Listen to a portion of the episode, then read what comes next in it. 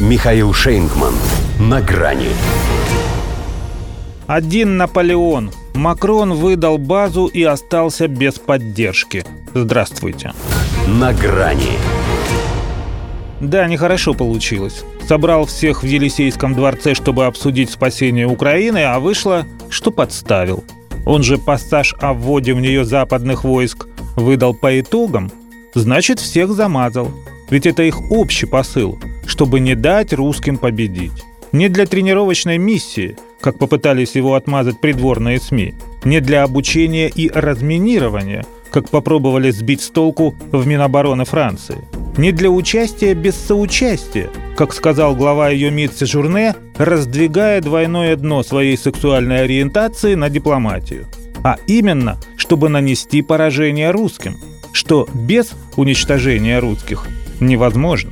Лишь один из окружения Эммануэля Макрона не стал давать заднюю, хотя ему это и не свойственно, ибо ею славится.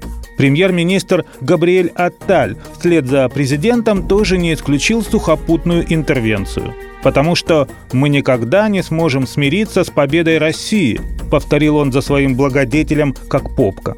Во всех смыслах этого слова, поскольку за нее его и брали на эту должность. А вот как за нее возьмут Францию, если она все-таки сунется на Восточный фронт официально? О том эти мамкины стратеги не подумали. Где им, если они даже реакцию союзников не сумели просчитать, а те в отказ?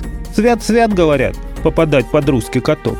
Хотя в течение нескольких последних недель изучали план Макрона, сдает всех агентство «Франс Пресс», давая понять, что не такая уж для них это была и сенсация. Тем более, что Соединенные Штаты, уточняет оно, даже поддержали эту идею что, впрочем, ничуть не противоречит тому, что Белый дом тоже категорически отверг прямое участие своей армии в украинской войне. Потому что когда Вашингтон был против, чтобы за него посражался да поумирал кто-нибудь другой?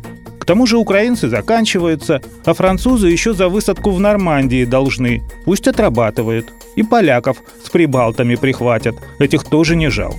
Да и вообще ничего такого нового Макрон не сказал. Подумаешь, выдал базу. Все и так уже там. И не только военной техникой, но и живой силой. Ну, до поры до времени живой. Волонтеры, наемники и прочий сброд интернационального легиона даже шевроны своей армейской принадлежности не всегда снимают, чтобы их легче было потом опознать. Ну и чтобы при жизни качественно отличаться от местных. Вот и Макрон решил отличиться. Выскочил, как прыщ на лице подростка. И так понятно, что у того переходный возраст, а тут еще бугорок этот выдает и выдается. Все, что пытаются сделать сейчас его подчиненные, это припудрить. И его, и мозги.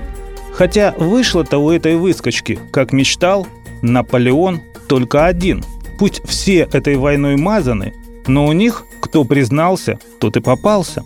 Потому и отсели остальные, чтобы на них не подумали. А то смотри какой, захотел со старушкой Европой поступить по-домашнему. Взлохматить бабушку. А она не такая. Ей лучше помучиться от бессильной злобы, чем просто сдохнуть свидания. На грани с Михаилом Шейнгманом.